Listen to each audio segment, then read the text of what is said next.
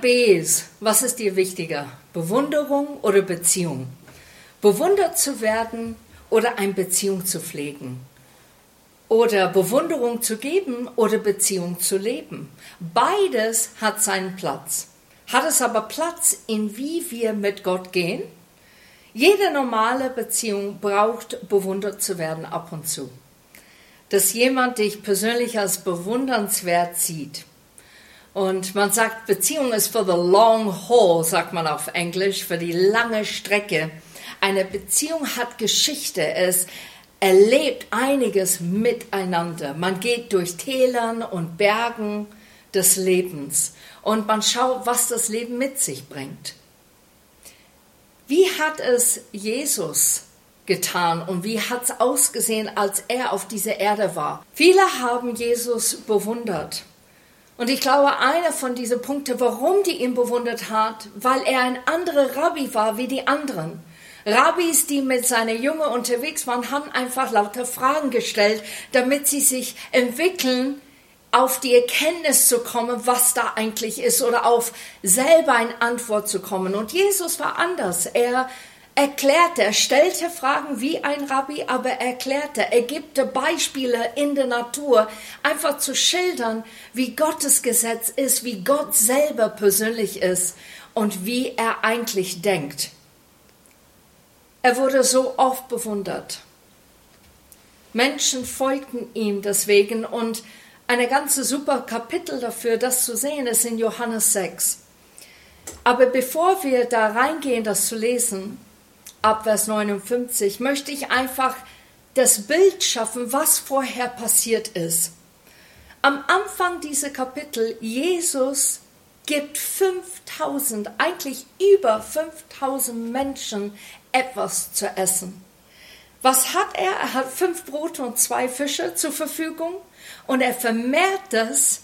So statt dieser Packung plötzlich, voilà, kommt der zweite Packung hoch und er gibt den Menschen genügend zu essen. Und diese Bewunderung ist groß. Und ich glaube, man soll vielleicht fragen, wie kam es dazu, dass die Menschen überhaupt in dieser Menge bei Jesus waren? Ich glaube, die haben von ihm gehört. Ich glaube, manche haben sogar Wunder erlebt durch ihn. Oder die haben eine Lehre in der Synagoge gehört, was er als Beispiel genommen hat aus den Schrift die Menschen Sachen zu erklären und Leute waren voll erstaunt von seiner Weisheit und Tiefe. Und deshalb waren die da. Und was macht Jesus? Die Bewunderung geht weiter, indem dass er diese Menschen zu essen gibt. Jeder wurde versorgt. Sie waren voller Erstaunen und Bewunderung. Etwas wurde erweckt in ihnen und sie spürten, etwas Großes ist geschehen und sie folgten Jesus nach. Sie konnten ihn am nächsten Tag nicht finden und deshalb suchte ihn weiter. Und wir sehen in Vers 15 von Kapitel 6 in Johannesbrief, dass Jesus sagt, doch wer dieses Brot isst, wird für immer leben. Und du musst denken, ja, was haben die vorher ge gegessen? Was haben die vorher gemacht? Die haben Brot gegessen. Und Jesus nimmt gleich dieses Beispiel vorweg und sagt, wer dieses Brot isst, wird für immer leben. Und dann sagt er, ich selbst bin dieses Brot, das von Gott gekommen ist. Und wer von diesem Brot isst, wird ewig leben. Und dieses Brot ist mein Leib, den ich hingeben werde, damit die Menschen leben können. Und danach gab es echt eine heftige Diskussion untereinander, weil sie nicht wussten und nicht verstanden haben, der Bild, der Jesus malte.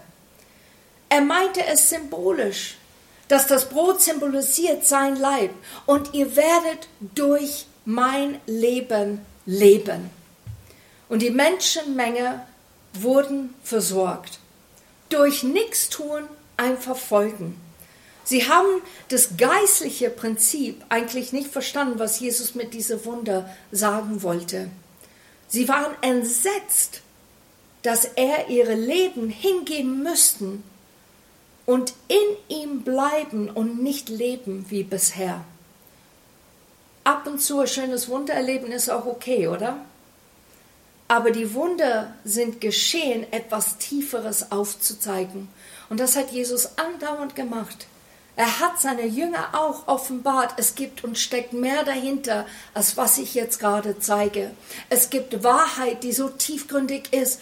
Höre und sehe, was ich gerade tue. Und er wusste es bei der Menschenmenge. Die waren voller Bewunderung von seiner Fähigkeit, etwas zu machen, der keine andere machen konnte oder hat's gemacht bis diese Zeit. Die haben ihn natürlich verglichen mit Elia und Mose in diese Zeiten der großen Wunder im ersten Teil des Bibels. Und dann sagt Jesus einen wichtigen Satz. Durch mich wirst du wahrlich leben. Ich bringe das Brot des Lebens. Du musst in mir bleiben. Und dann haben die gemerkt, okay, es geht jetzt nicht hier nur um Wundern und meinere Entscheidung zu treffen, sondern es geht darum, er verlangt was von uns.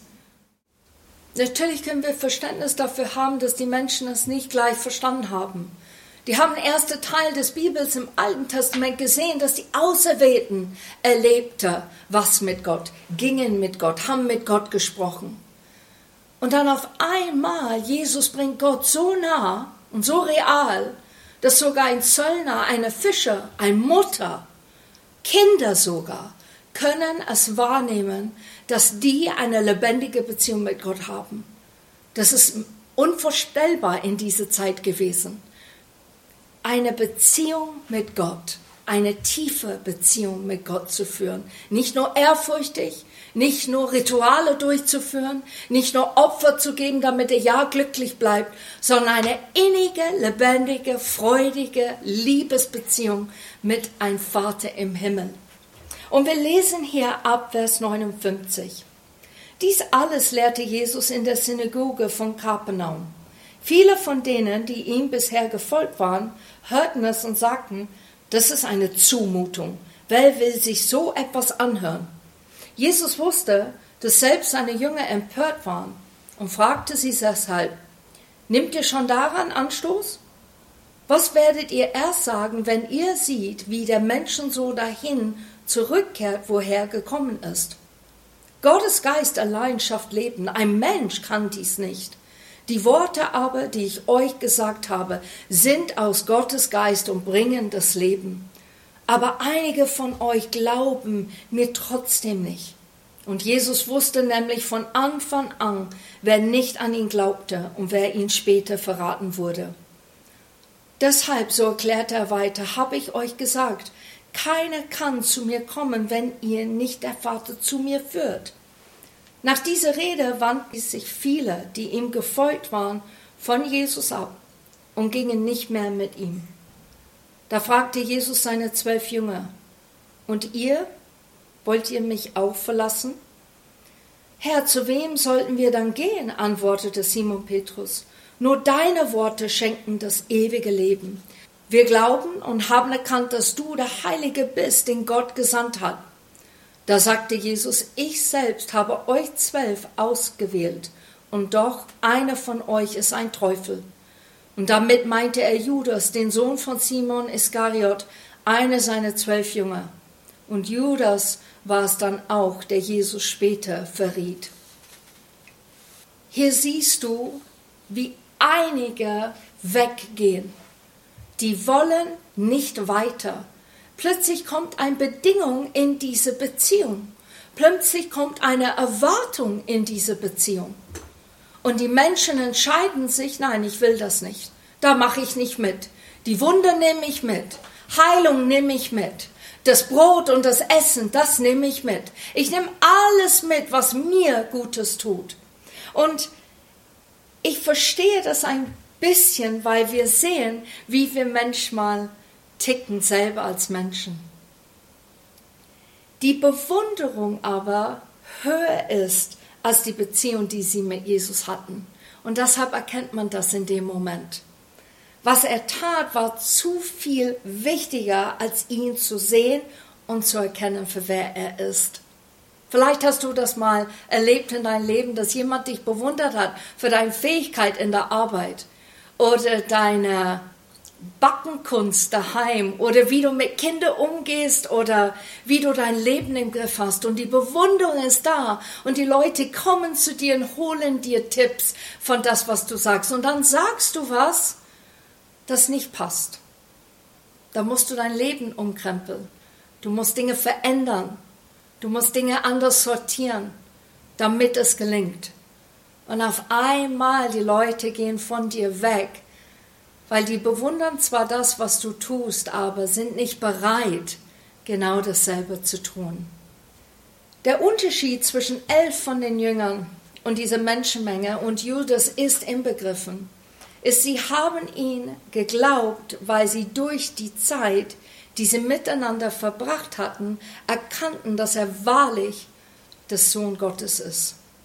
Die Jünger wie die Menschenmenge haben nicht alles begriffen. Und das finde ich auch richtig und wichtig zu sagen an dieser Stelle. Die Menschen haben nicht alles verstanden. Die wussten, jetzt passiert was Gewaltiges, Gott offenbart sich, aber in welcher Form ist er wirklich der Gesalbte, der Messias, der gekommen ist, uns zu retten, oder wer ist dieser Mann? Und die Jüngern ging es genauso. Die haben Dinge von Jesus gehört und haben nicht alles sofort begreifen können, was er gesagt hat. Die haben es nicht alles verstanden. Aber warum sind die geblieben? Die sind geblieben, weil sein Leben das ausgesagt hat mit seinem Wort. Es hatte Hand und Fuß. Er war vertrauensvoll. Das, was er sagte, war Wahrheit. Er war echt und er war real und er war treu. Und deshalb die Menschen und die Jünger um sich haben gedacht, wir bleiben bei ihm, weil wir kennen, das ist der wahre Weg. Am Anfang der Beziehung, die Jesus hat mit seinen Jüngern, ist einseitig. Jesus muss investieren, er muss die Zeit investieren, er muss die Erklärung geben und er muss zeigen, was es bedeutet, mit Gott zu gehen, eine vertraute Beziehung mit ihm zu haben. Und diese Beziehung gebärt Vertrauen und Bewunderung rückt an die richtige Stelle. Und das ist es. Am Anfang, die Jünger haben ihn auch bewundert, wie er so viel Fische in ein Netz gesammelt hat, was er für Wunder gemacht hat, wo er nur sprach und Menschen wurden geheilt.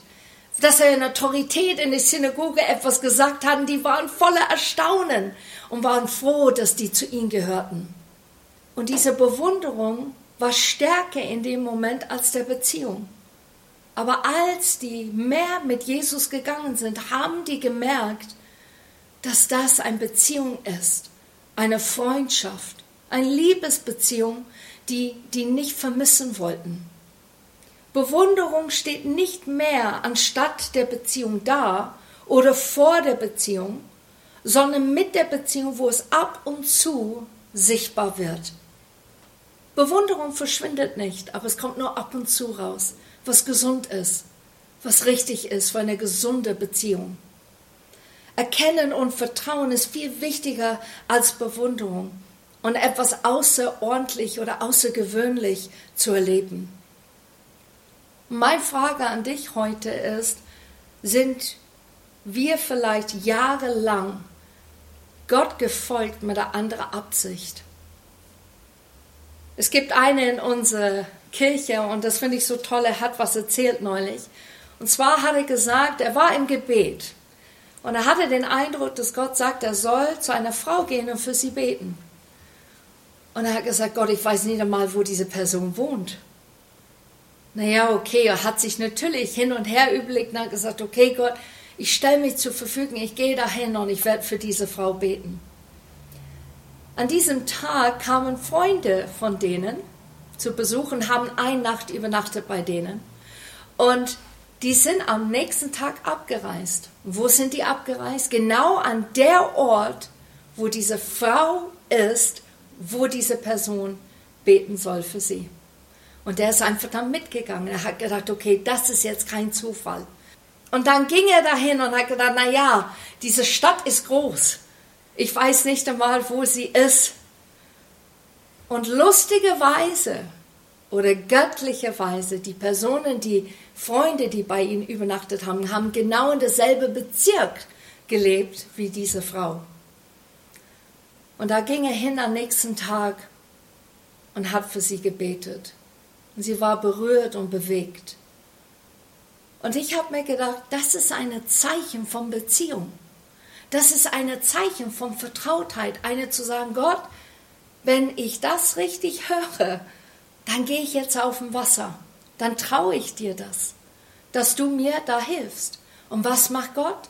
Er vereinbart alles, wo es so reimlos geht, dass er da hingehen kann und für diese Frau beten kann. Und das ist bewundernswert, aber das zeigt sich aus einer tiefen Beziehung, dass dieser Mann hat mit seinem Gott. Ihr kennt es selber. Freundschaften, Partnerschaft, Kindesbeziehung mit Eltern. Es ist Arbeit.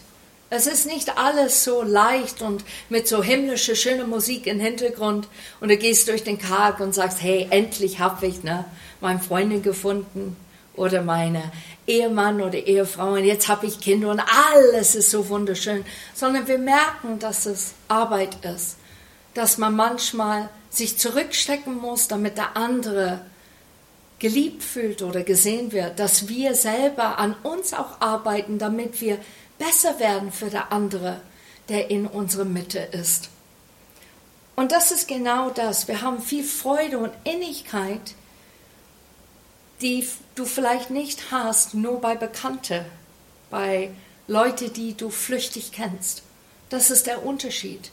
Und mein Gebet heute für uns alle ist, dass wir an einen Ort kommen, wo unsere Beziehung mit Gott nicht auf dem basiert, was er für dich persönlich tut, sondern weil du ihn kennst, für wer er ist. Gott, der über allem steht. Er ist viel mehr als die Wunder, die er vollbringt. Viel mehr als der Tröster, der dir beisteht in der Not. Viel mehr als dein Versorger. Viel mehr als der, der dich versteht und sieht. Und ich bete, dass wir eine Beziehung mit Jesus haben, wo er selber etwas zurückbekommt von uns und das immer und immer wieder. Wo wir ihn lieben und anbeten, ihm zuhören und Zeit mit ihm verbringen, ihn glauben, weil es gesagt hat oder weil Gottes Geist die Menschen geführt hat, so in der Bibel aufzuschreiben, damit wir dem Folgendes glauben können. Wisst ihr, Judas pflegte diese Beziehung nicht. Er glaubte nicht. Er folgte nur und ich glaube schon, dass Judas voller Bewunderung manchmal war für Jesus. Er hörte zwar zu, was Jesus sagte und hat gesehen, was er tat, aber Glauben war eine ganz andere Sache. Und ich möchte aus Johannes 6 die Versen 64 und 66 kurz lesen. Aber einige von euch glauben mir trotzdem nicht. Jesus wusste nämlich von Anfang an, wer nicht an ihn glaubte und wer ihn später verraten wurde. Nach dieser Rede wandten sich viele, die ihm gefolgt waren, von Jesus ab und gingen nicht mehr mit ihm. Ich finde es so interessant. Jesus wusste, du glaubst nicht, du folgst, aber du glaubst nicht, du hast nie geglaubt. Und deshalb die Entscheidung, die du getroffen hast, mich zu verleugnen, mich zu verraten, war eigentlich der Weg, dass du gehst, weil du nicht Glaube hattest, mit mir eine Beziehung zu haben und zu pflegen. Und doch, Jesus gab ihm jedes Mal die Chance, hat ihn nicht das offenbart gleich am Anfang, er hat ihn einfach erlaubt, dass er mitgeht, dass er es erlebt, dass er das spürt, was die anderen Jünger ab und zu gespürt hatten. Und in diese Vers 66 finde ich es interessant einfach, die haben von ihm abgewendet, die folgten ihm nicht mehr. Hier ist eine Lehre, wie wir mit Jesus umgehen sollen. Bewundern wir ihn nur oder glauben wir ihm? Kommen wir nur am Sonntag, weil es uns gut tut? Weil wir werden gedient? Wir dürfen etwas mitnehmen, weil es eine persönliche Botschaft ist und es ergreift uns, tröstet uns, bewegt uns. Haben wir wirklich eine echte Beziehung zu ihm unter der Woche? Oder sind wir so beschäftigt mit unserer persönlichen Sache. Und die kommen viel, viel wichtiger vor, als eigentlich die Zeit mit Gott zu verbringen. Sind wir hin und her gerissen, weil es gibt einige Optionen und Jesus wäre einer davon. Ich kenne das von Menschen, die haben zu mir gesagt, ja Kerstin, Jesus bewundere ich. Ich meine, der war ein super Kerl, was er alles geschafft hat auf dieser Erde. Und ich meine, es ist auch geschrieben, dass er wirklich diese Dinge auch gemacht hat. Bewundernswert. Aber Folgen, ah, das weiß ich nicht. Es gibt so viele bewundernswerte Menschen auf dieser Erde. Der Unterschied ist, dass Jesus kein Mensch war. Der war der Sohn Gottes. Mit der ganzen Macht und Vollmacht Gottes in ihm. Bewundern wir ihn als Mensch, was alles hier auf Erden tat und mehr nicht?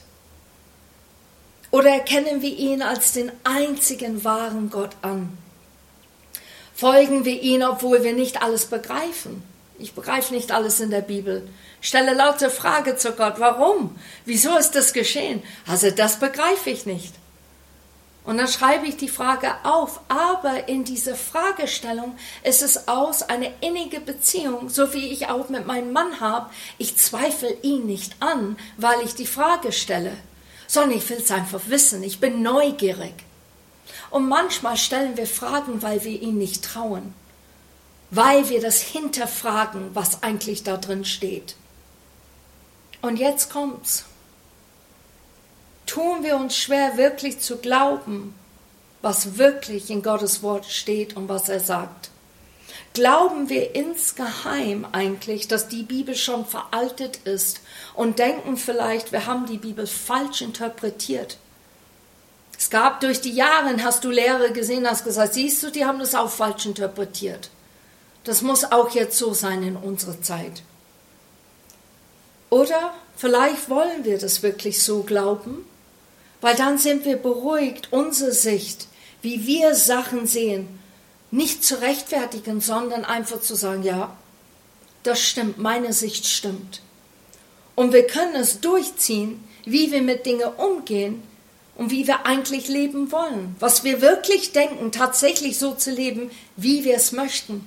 So eigentlich ist das was wir glauben an der Bibel oder an Gott, gibt uns die Erlaubnis, uns nicht zu verändern, nicht zu uns zu entwickeln, nicht die harte Fragen zu antworten oder zu forschen oder zu stellen, sondern einfach es zu akzeptieren und sagen, na gut, ich lebe vor mich hin mit ein bisschen Gott dazu. Es gibt dann keine unangenehmen Themen, so wie Homosexualität oder Gender oder kommen alle in den Himmel? Oder gibt es der Hölle? Gibt es der Hölle wirklich? Existiert tatsächlich der Teufel? Wir müssen nicht diskutieren und diese heikle Themen mit anderen auseinandersetzen, wenn wir so denken, wie es vorher geschildert haben. Und wir müssen dann nicht Nein sagen zu der Gesellschaft, in der wir leben, dem wir eigentlich prägen sollten. Und ich finde es so ein wichtiger Satz, Christian hat das gesagt und ich finde es so, so wichtig. Wir sehen, wie unsere Kultur ist, nicht durch Gottes Wort, sondern lesen Gottes Wort durch unsere Kultur.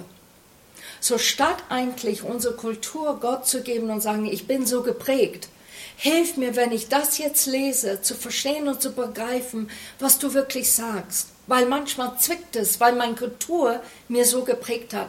Aber stattdessen tun wir die Brille der Kultur drauf und lesen das Wort Gottes und denken, ja, so interpretiere ich das, so muss es stimmen, weil meine Kultur, meine Prägung und das, was ich glaube, kommt so dadurch.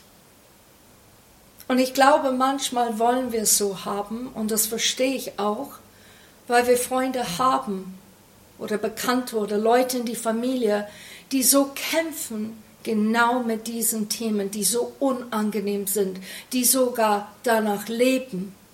Und wir sehen der Person anders, weil wir die Person lieben, weil wir der Person wissen, wie der Person ist und wie die hadern, wie die kämpfen mit ihrem Gefühl, vielleicht mit Homosexualität oder sonst noch Themen, die so heikel sind in der Bibel. Und dann werden wir weich und denken, ja Gott, du bist ein Gott der Liebe, du musst es auch so sehen. Es ist für dich einfacher, Ja zu sagen und auch zu erlauben, dass alle ihre persönlichen eigenen Weg mit Gott leben können, wie er oder sie will. Dann bleibst du die gutmutige Christ. Nicht so anstrengend, Ablehnung erlebst du nicht. Und wenn das wirklich dein Lebensmotto ist, dann hast du Gott, der in der Bibel ist, nicht ganz verstanden. Jesus ginge unangenehme Themen ran. Jesus sprach manchmal Nein statt Ja, obwohl die Menschenmenge Ja wollten. Die wollten diese Ja hören. Jesus stand auf und hat einen anderen Weg gezeigt. Er war kompromisslos und überzeugt, weil er der Sohn Gottes war und ist.